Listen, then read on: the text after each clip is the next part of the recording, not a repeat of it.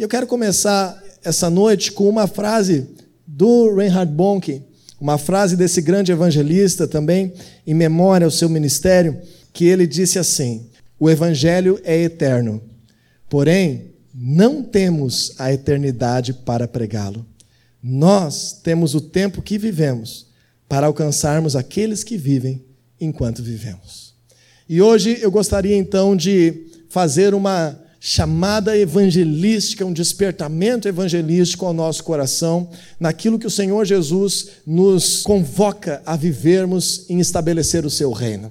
Gostaria que todos nós fôssemos mexidos hoje pela paixão que vem do Senhor Jesus por todos aqueles que possam estar perdidos, todos aqueles que possam estar sofrendo, carentes da glória de Deus. Então eu quero te contar uma parábola e lermos juntos uma parábola. Vamos abrir Lucas, Evangelho de Lucas, capítulo 19, dos versículos 11 em diante. Nós vamos ler em duas etapas essa parábola eu gostaria de te explicar alguns conceitos fundamentais ao cristianismo que estão contidos nessa parábola. Normalmente, essa parábola não é pregada de forma corriqueira no cristianismo, porque ela é uma parábola um pouco forte. Então, hoje nós vamos estar falando de coisas fortes. Diga assim para quem está contigo: te prepara. Falaremos de coisas fortes. Então, você já está sentado, fique tranquilo. Daí não passa mais mas nós vamos ver grandes e poderosas coisas, princípios, atributos que o Senhor Jesus nos ensina. Então, vamos ler juntos. Diz assim: Ouvindo eles essas coisas, Jesus propôs uma parábola.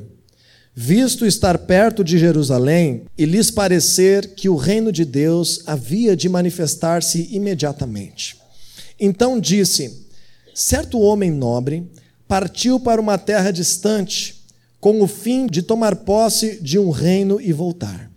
Chamou dez servos seus e confiou-lhes dez minas, e disse-lhes: Negociai até que eu volte.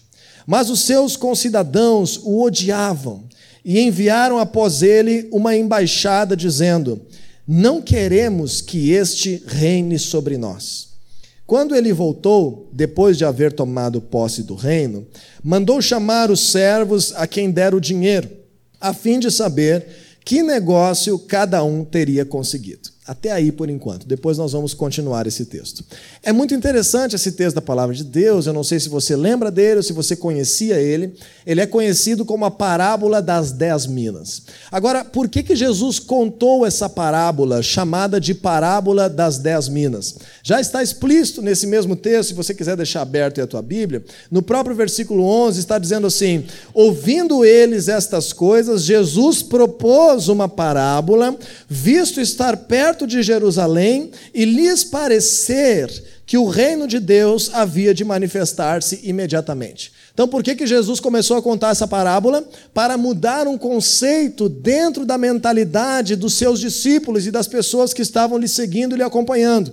Imagine uma coisa, pessoal: o povo de Israel estava esperando há muitos anos há muitos anos pela manifestação do Messias, para que se levantasse o Filho de Deus, para que viesse o Rei para eles, o Rei que vem de Deus. E eles tinham então certa repulsa a toda aquela situação que estava acontecendo. Eles estavam, como povo de Israel, sendo governados pelo Império Romano, sendo dominados por um império estranho. E dentro do coração deles sempre tinha aquele sonho: o Senhor vai mandar o seu filho que será rei, o descendente de Davi virá e salvará o nosso povo, estabelecerá o nosso, um novo reino, estabelecerá a paz, estará nos dando liberdade novamente. Agora imagine que você é um judeu e dentro do teu coração, desde criança, você escuta todas as semanas o teu pai te ensinar que Deus está para enviar à terra o rei que vai te salvar.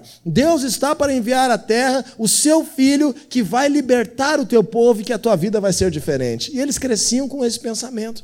Jesus está agora então no meio dos judeus, fazendo sinais e maravilhas, cumprindo as promessas que estavam ligadas ao Messias, cumprindo as promessas que eram ligadas a esse rei. Jesus a cada dia que passava cumpria promessas ligadas a essa esperança desse povo. E cada dia mais, mais e mais e mais pessoas começavam a seguir Jesus, começavam a se, a se amontoar, a fazer multidões. E onde Jesus via, um povaréu ia junto e queriam aclamá-lo como rei. E Jesus agora estava, três anos depois do seu ministério ter começado, chegando a Jerusalém. E chegar a Jerusalém era o ápice da esperança do povo. É a capital de Israel nesse tempo de Jesus. E agora, quando esse rei chegasse a Jerusalém, eles estavam com uma grande expectativa. Uau, ele vai vir e ele vai derrotar os romanos e ele vai fazer uma revolução. E nós estamos prontos para o que deve é, porque a nossa vida vai mudar, porque o Senhor Jesus é o nosso rei, porque esse é o Messias. Olha, ele ressuscita os mortos. Olha, ele faz milagres, ele traz palavra de Deus, ele ensina com autoridade, ele cumpre as profecias. Agora, é agora agora que vai acontecer o reino que vai se manifestar. Tanto é que Jesus, você vê nos evangelhos, é relatado que quando ele entra em Jerusalém, que é a capital, como se para nós aqui fosse em Brasília, que estaria chegando, tomando posse o governante da nação, quando ele entra em Jerusalém, uma multidão se reúne e aclama ele como rei e se prostram diante dele. E é chamado nisso, a palavra de Deus chama de a entrada triunfal em Jerusalém. Quando Jesus entra montado num jumentinho, e aí todo o povo faz um trilho para ele, coloca ramos e adora ele como verdadeiro rei. E agora a gente lê essa parábola. Lucas diz assim: que Jesus, percebendo que o povo estava achando que o reino dele ia se manifestar de imediato, por causa que ele estava chegando em Jerusalém no final do seu ministério. Então ele lhes contou essa parábola para ensinar um conceito poderoso. Quem é esse homem nobre que iria partir para uma terra distante? Quem é esse homem nobre? O próprio Senhor Jesus. Ele estava dizendo: um homem nobre vai partir para uma terra distante para ser coroado rei e depois voltar. Então está dizendo o seguinte: não é agora que eu vou ser coroado rei. Eu estou partindo para um lugar distante. Quando eu partir, eu vou ser coroado rei e depois eu vou voltar. Então a primeira coisa que nós precisamos entender nesse texto é que o Senhor Jesus não agiu, não teve toda a autoridade nos céus e na terra enquanto era homem, como homem. Ele, como homem, viveu pessoalmente a manifestação da plenitude do Espírito de Deus, mas ele ainda não estava reinando sobre toda a terra. Colossenses 2, 14 e 15 diz que o Senhor Jesus despojou os principados e potestades. Lá na cruz cancelou toda a dívida que era contra nós, mas além de cancelar a dívida que era contra nós, ele venceu principados e potestades. Então o Senhor Jesus, ao ressuscitar, se torna rei. Mas ele se torna rei e aparece agora aos discípulos em Mateus, por exemplo, capítulo 28, versículo 18, dizendo que toda autoridade lhe havia sido dada nos céus e na terra. Porém, veja que interessante, Jesus se torna rei e agora ele não é mais humano. Jesus já morreu como ser humano. Ele, depois que ressuscita, se torna rei. E aí ele diz: Este rei, este que foi para um lugar distante se tornar rei, vai voltar. Diga assim comigo: Jesus se tornou rei e Jesus vai voltar. Isso é uma verdade da palavra de Deus que nós precisamos ter muito claro no nosso coração. O Senhor Jesus irá voltar, irá se manifestar, irá trazer um novo tempo, irá trazer novos céus e nova terra. O Senhor Jesus, quando tudo tiver se cumprido, irá se manifestar novamente e voltar. Agora, ele está dizendo: esse rei foi para uma terra distante e voltará. Ou seja, não é de imediato que todo o seu reino iria se manifestar. O seu reino iria se manifestar de uma forma diferente do que eles estavam esperando. Como é essa forma que ele explica? Está agora no próximo versículo. No versículo 13, ele diz assim: que este homem nobre chamou dez servos seus e confiou-lhes dez minas, e disse-lhes: negociem até que eu volte. Olha só que interessante. Quando o número 10 aparece na palavra de Deus, está falando sobre uma totalidade humana. Está falando sobre um todo humano. O número 10, normalmente, quando aparece na Bíblia, ele está falando sobre um pacote completo humano. Então ele está dizendo assim: os dez leprosos, a história dos dez leprosos, tem a ver com uma totalidade, nos alcança, tem a ver com, com, com a totalidade humana. Quando vemos as dez virgens, a parábola das dez virgens, tem a ver com a igreja num todo, com a humanidade num todo, as dez virgens. Quando nós vemos os dez mandamentos lá na lei, estamos resumindo como um todo para a humanidade os dez mandamentos. Quando nós vemos que a mulher perdeu, é, é, a mulher que perdeu uma dracma, ela tinha dez dracmas. Então, nós vemos dez como um todo, um todo da igreja, um todo humano. Quando você percebe então que ele chamou dez dos seus servos, nós então precisamos entender que o Senhor Jesus, esse rei, ele chama todos aqueles que creem nele. O Senhor chama todos aqueles que creem nele todos os seus servos. E ele chama dez dos seus servos e lhes dá algo que vem dele. Ele confia a esses servos dez minas. E mina é uma unidade de dinheiro, mais ou menos equivalente a três meses de trabalho. Agora, esse rei, esse nobre, queria ir embora para longe, ser coroado rei, e um dia no futuro voltaria. Ele reúne os seus servos e ele dá a cada um uma porção do seu reino. E se ele seria coroado rei, é uma porção do rei e é uma porção do reino. Percebe isso que eu estou dizendo? E aí agora o Senhor Jesus dá uma ordem, ele decreta algo a esses servos, e perceba que diz que ele confiou dez minas a eles. Se ele confiou, ainda eram dele. Mas ele depositou confiança, ele colocou algo na mão dos seus servos em confiança, e ele disse assim para eles: negociai até que eu volte. Trabalhem com isso até que eu volte. Se ocupem com isso até que eu volte. Essa palavra negociai é uma palavra especial do vocabulário bíblico quando foi escrito termo grego, que é a palavra pragmateomai. E se a gente trazer esse verbo na raiz do português, temos palavras parecidas, que é ser pragmático. Você já ouviu essa palavra? Alguém ser pragmático é alguém ser prático, é alguém ser objetivo, é alguém se ocupar com alguma coisa de forma objetiva. Essa palavra não foi muito bem traduzida aqui pelo tradutor para o português como negociar. Negociar dá uma ideia um pouquinho limitada dessa palavra, mas ele usou essa palavra porque estava falando em quantidade de dinheiro. Quando nós entendemos essa palavra pragmateu, que é um verbo, essa palavra quer dizer trabalhar nisso. Trabalhem com isso. Negociai até que eu venha, se ocupem com isso.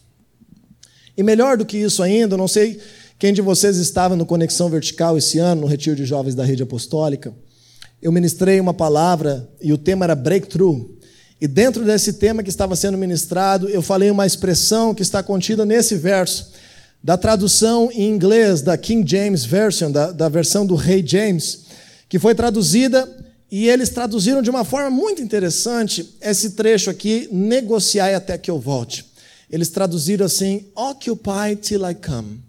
Occupy, o verbo ocupar. Ocupar, se ocupem com isso até que eu volte.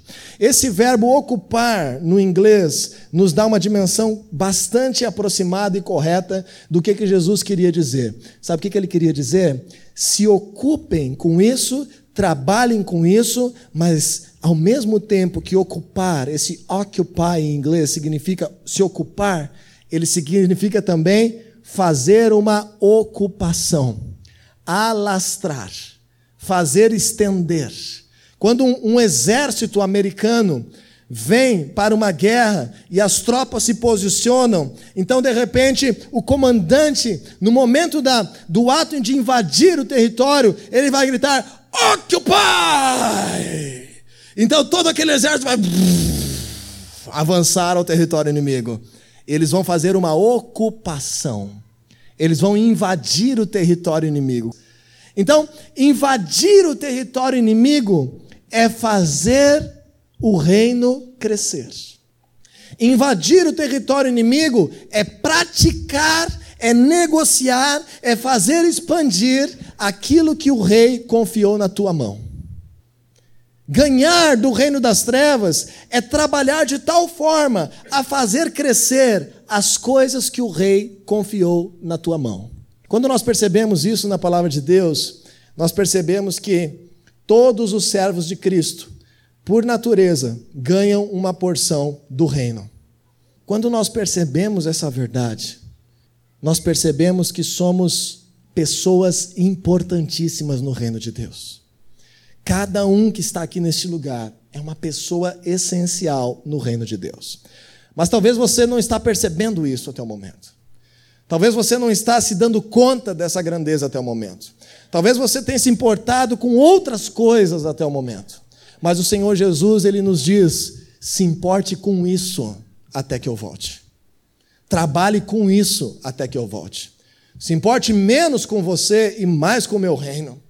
Se importe menos com, tu, com os teus medos e mais com o meu reino. Se importe menos com as coisas que não têm nada a ver com a minha palavra, que às vezes tiram o teu tempo, te desgastam, te cansam. E se importe mais com o meu reino. O Senhor Jesus está dizendo: negociem isso, se ocupem com isso, trabalhem nisso, façam crescer isso até que eu volte. Quando nós vemos essa verdade, isso mexe bastante conosco, mas mexe mais ainda se nós continuarmos lendo a parábola. Vamos ler o 15 novamente. Lucas 19, 15. Contudo, ele foi feito rei e voltou. Então mandou chamar os servos a quem deram o dinheiro, a fim de saber quanto tinham lucrado. O primeiro veio e disse: Senhor, a tua mina rendeu outras dez. Muito bem, meu bom servo, respondeu o seu senhor. Por ter sido confiável no pouco, governe sobre dez cidades. 18. O segundo veio e disse: Senhor, a tua mina rendeu cinco vezes mais. O Senhor respondeu: Também você encarregue-se de cinco cidades. 20. Então veio outro servo e disse: Senhor, aqui está a tua mina. Eu a conservei, guardada num pedaço de pano. Tive medo, porque és um homem severo. Tiras o que não puseste e colhes o que não semeaste. O seu senhor respondeu: Eu o julgarei pelas suas próprias palavras, servo mau. Você sabia que sou homem severo, que tiro o que não pus, colho o que não semeei? Então, por que não confiou o meu dinheiro ao banco? Assim, quando eu voltasse, receberia com juros. E disse aos que estavam ali: Tomem dele a sua mina e deem-na ao que tem dez. Senhor, disseram, ele já tem dez. E ele respondeu: Eu lhes digo que a quem tem, mais será dado mas a quem não tem, até o que tiver lhe será tirado. E aqueles inimigos meus, que não queriam que eu reinasse sobre eles, tragam-nos aqui e matem-nos na minha frente. Eu avisei que a palavra era forte. O Senhor Jesus está afirmando isso. E ele está afirmando isso sobre ele mesmo. E ele está dizendo: o meu reino não é brinquedo. O meu chamado não é qualquer coisa. A missão que eu tenho para a tua vida não é opcional. O que eu te chamei a fazer tem a ver com toda a tua eternidade. A verdade, a preciosidade do que eu entreguei nas tuas mãos são uma oportunidade única de tu viver uma vida completamente diferente. Não coloque isso fora. Não viva com medo, não viva com vergonha, não viva com insegurança. Não viva como se você não me conhecesse.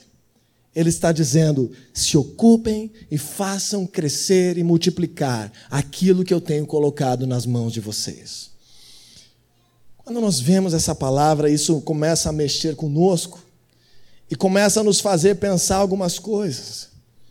Que nós precisamos viver as nossas vidas com um discernimento espiritual. Nós precisamos viver as nossas vidas sabendo enxergar e perceber as coisas sob o aspecto espiritual que elas carregam. Muitas vezes você não está nem percebendo, mas está tomando decisões que estão te afastando de Deus. Muitas vezes você não está nem se ligando, mas o teu chamado está morrendo. Aquilo que Deus te chamou para fazer está adormecendo. E os problemas estão aumentando. E não percebe que aquilo que Deus te chamou para viver de verdade, que vai impactar a eternidade, está sendo deixado de lado. Isso é muito sério. Isso é cristianismo na raiz do cristianismo. É, deixa eu te falar uma coisa que talvez possa ser um pouco ainda mais forte do que isso. Mas nenhum de nós somos salvos pelo desejo que nós temos de ser abençoados por Deus. Às vezes nós entramos na igreja, na célula, nós buscamos a Deus por motivos assim, é verdade. Mas deixa eu te, deixa eu te abrir os olhos espirituais hoje aqui. Ninguém é salvo porque entrou numa célula querendo um emprego novo. Ninguém é salvo da morte porque entra dentro de uma igreja querendo que o seu marido seja uma pessoa mais carinhosa. Ninguém é salvo porque quer prosperar no seu trabalho e ganhar um aumento e fazer um propósito e orar por isso. Nós temos que abrir os olhos e perceber que nós somos salvos porque estamos condenados à morte. Nós somos salvos porque estamos fadados à destruição.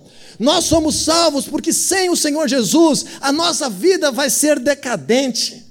Nós somos salvos porque sem a presença de Deus nós não temos esperança nenhuma quando a morte chegar. Nós somos salvos porque sem a presença de Deus, o homem mais macho da face da terra fica bem fraquinho diante de uma doença, diante do poder de uma adversidade diante de algo que saia do seu controle. Nós somos salvos quando nós percebemos que Jesus é o único que pode nos dar vida. Nós somos salvos quando nós percebemos que precisamos escapar da morte. Nós somos salvos quando nós percebemos que sem a presença de Deus o pecado me domina e eu estou propenso à sorte ou ao azar. Nós somos salvos quando percebemos que, se não servirmos a Deus, tudo que nós construímos por 30 anos de vida pode se desmoronar em um dia. Nós somos salvos quando percebemos que um casamento de 50 anos pode ir por água abaixo por causa de uma discussão. Quando percebemos que, por causa de alguém que olhamos com um desejo errado, botamos fora a vida com os nossos filhos. Nós somos salvos quando percebemos que, humanamente, nós estamos destinados a sofrer nas garras de Satanás. Então nós viemos desesperados para Jesus, dizendo: Jesus, me salva, me dá a vida que tu tens, me resgata do pecado, me faz ter um destino diferente, me faz avançar para coisas novas, me livra da morte. Eu preciso de ti, eu quero te servir, porque eu sei que a verdadeira vida está contigo. Eu sei que a eternidade está contigo. Eu sei que o que vem de ti é o melhor para mim. E o Senhor Jesus está dizendo: então eu estou te entregando uma porção do meu reino. Quer ser meu servo? Eu estou te entregando uma parte do meu reino. Eu ainda não posso vir e reinar, eu ainda estou longe, mas eu já sou rei e eu estou entregando na tua mão uma parte do meu reino. E ele diz assim: agora, quando eu voltar, eu vou te perguntar o que, que você fez com ela. Quando eu voltar, eu vou te perguntar quais têm sido os frutos daquilo que eu entreguei nas tuas mãos. Uau! E o Senhor Jesus então diz que esse rei volta. Esse rei vem e ele chama os seus servos. E ele pergunta: "E aí? O que que tu fez? Tu? O que que tu fez? Tu lá? O que que tu fez com o que eu te dei? Senhor, eu multipliquei por dez. A minha sementinha era pequenininha, mas está aqui outras dez. Uau! Tu acreditou em mim, tu confiou na minha palavra, Tu foi fiel no pouco, vem cá no meu reino que eu vou te colocar sobre o muito.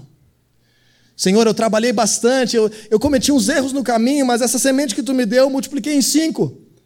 Tu creu em mim, tu confiaste, tu viveu a tua vida por minha causa. Vem cá, entra no meu reino que é eterno e tu vai governar também sobre uma outra porção. E aí ele diz que chama uma terceira, um terceiro tipo de servo, que diz assim: Senhor, eu achei melhor viver a minha vida do meu jeito, achei melhor não arriscar perder o que tu me deu. Eu tive medo de negociar, eu tive medo de enfrentar os teus inimigos. Eu fiquei acuado, vivendo a minha vida como é que era mais confortável para mim. E olha, Jesus, muito obrigado, viu? Foi boa a minha vida, tá? Muito obrigado pelaquela provisão, aquela benção, bah, aquele domingo de sol. Obrigado, Jesus. E ele diz: servo mau.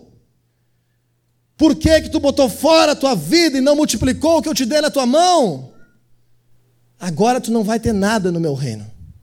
Tu vai começar do zero no meu reino. Porque tu não creu no teu rei. Tu não acreditou no que eu te confiei. Não está dizendo que esse servo não foi salvo. Não está dizendo que esse servo não recebeu salvação. Está dizendo que ele, na vida eterna, botou fora as suas recompensas. E sabe o que é pior do que isso? É quando nós vemos a realidade de que o reino deixou de avançar porque eu não fiz a minha parte. Sabe, gente? Quanto o reino tem deixado de avançar? Quanto eu poderia fazer mais?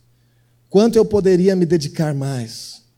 O quanto eu poderia usar melhor o tempo que Deus tem me dado? Quanto eu poderia me preocupar mais com o seu reino? Quantas pessoas estão se perdendo porque, quem sabe, eu não estou fazendo a minha parte?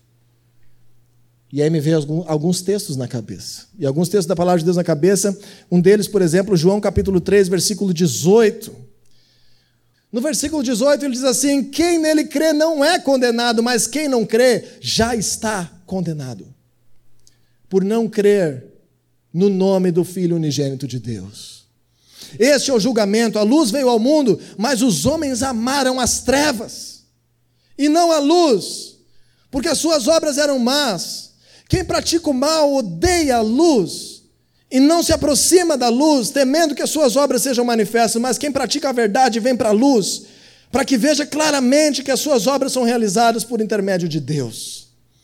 Perceba a seriedade dessa palavra. Perceba a seriedade dessa palavra, que existem pessoas longe de Deus, se perdendo, e que talvez elas não estariam se perdendo se nós estivéssemos preocupados em multiplicar mais o que Deus tem colocado nas nossas mãos. Talvez menos pessoas estariam se perdendo se houvessem mais dois Reinhard Bonk no mundo, mais dez Billy Graham se levantando no mundo. Talvez menos pessoas estivessem se perdendo se nós pudéssemos ter mais 50 líderes de célula aqui neste lugar, fazendo a sua parte, se encorajando, dedicando o seu tempo, indo atrás de pessoas incrédulas.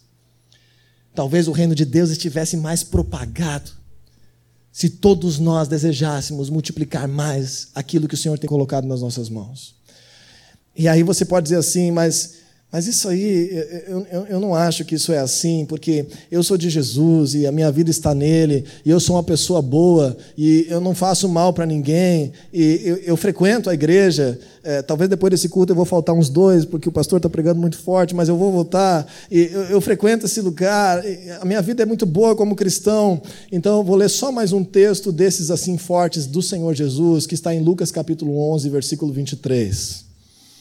Lucas capítulo 11, versículo 23, diz assim a palavra de Deus: Aquele que não está comigo é contra mim, e aquele que comigo não ajunta, espalha. A palavra de Deus tem graça, a palavra de Deus tem misericórdia, a palavra de Deus tem suprimento para a nossa vida, a palavra de Deus tem milagre. A palavra de Deus tem socorro para a necessidade, mas a palavra de Deus também tem convocação para todos nós. E o Senhor Jesus está dizendo: quem não está trabalhando para ajuntar, só de estar parado está espalhando. Sabe por que, que nós entendemos isso?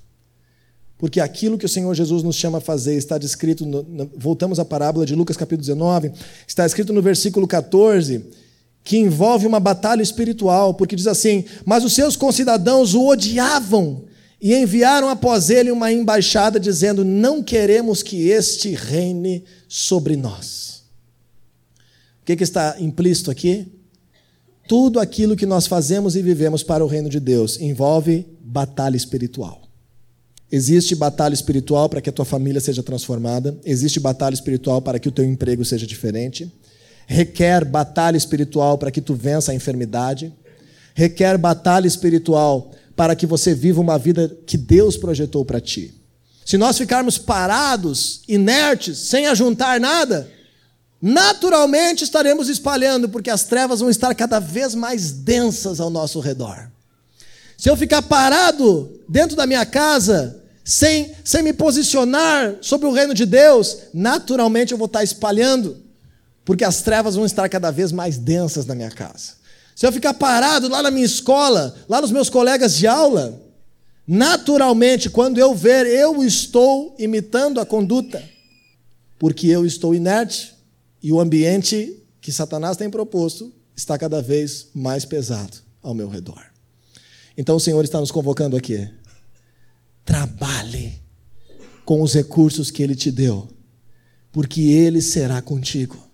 Ele te dará escape, Ele te dará vitória. Você será surpreendido se você começar a ter uma postura diferente. É fácil ter uma postura diferente se eu me posicionei por 30 anos de uma outra maneira? É algo fácil? Não é fácil. Mas o Senhor te convoca a ter uma postura diferente. Um pai diferente, uma mãe diferente, um filho diferente, um aluno diferente, um cidadão do reino diferente. E aí nós vamos terminar com um texto da palavra de Deus que está em 2 Coríntios capítulo 5, versículo 9. 2 Coríntios capítulo 5, versículo 9 diz assim: Por isso temos o propósito de lhe agradar. Quer estejamos no corpo, quer o deixemos. Pois todos nós devemos comparecer perante o tribunal de Cristo, para que cada um receba de acordo com as obras praticadas por meio do corpo, quer sejam boas, quer sejam más. Nós temos aqui nessa terra 80, 90, 100, 120 anos para viver nessa terra. A eternidade são milhares de milhares de milhares de milhares de anos. O Senhor Jesus está dizendo que todos aqueles que conheceram a Sua palavra, que viverão a vida eterna, comparecerão perante um tribunal para receber recompensa de acordo com as suas obras que praticaram como cristãos nessa terra, por meio do corpo. Quer sejam boas obras ou quer sejam más obras. Eu não estou falando hoje aqui de ser salvo ou de não ser salvo. Eu estou falando aqui do que nós estamos fazendo com a nossa missão de multiplicar o reino do Senhor Jesus nessa terra. E para terminar de forma bastante prática, o que é multiplicar o que o Deus tem te confiado. É que em todas as áreas da tua vida, a palavra e a presença de Deus sejam o número um. Em todas as áreas da tua vida. A palavra e a presença de Deus sejam o número um. Ah, mas eu vou ter que me estressar com meu filho em casa por causa de um assunto que eu estou querendo evitar. Bem, então nós estamos sendo negligentes com o reino de Deus. Mas eu vou ter que tocar no assunto com a minha esposa de algo que nós estamos fazendo errado. Bom, se eu, se eu não fizer isso, eu vou estar sendo negligente no reino de Deus. Mas eu tenho que enfrentar esse problema lá no serviço, que eu fui conivente durante 10 anos. Mas se eu não enfrentar, eu vou estar sendo negligente ao meu chamado no reino de Deus. E o principal deles, eu tenho uma vergonha de falar que eu sou cristão, de falar do amor de Deus para as pessoas que estão ao meu redor. Lembra uma coisa: se nós não clamarmos, se nós não nos levantarmos, a condenação do pecado já está estabelecida. No século 21, que é para ser o mais evoluído da história da humanidade, devemos, precisamos restaurar a essência do reino de Deus. De homens e mulheres que entendem que a sua vida é para Deus. De homens e mulheres que entendem que entregaram o seu coração para o rei reinar. De homens e mulheres que entendem que a vida que Deus tem é a melhor vida que poderiam ter. Então eu quero, eu quero balançar o teu coração agora. Para que 2020 seja um ano diferente. Para que 2020 seja um ano diferente. Para que todos nós venhamos estar revendo as nossas prioridades e trabalhando um pouco mais para multiplicar aquilo que o Senhor tem colocado nas nossas mãos.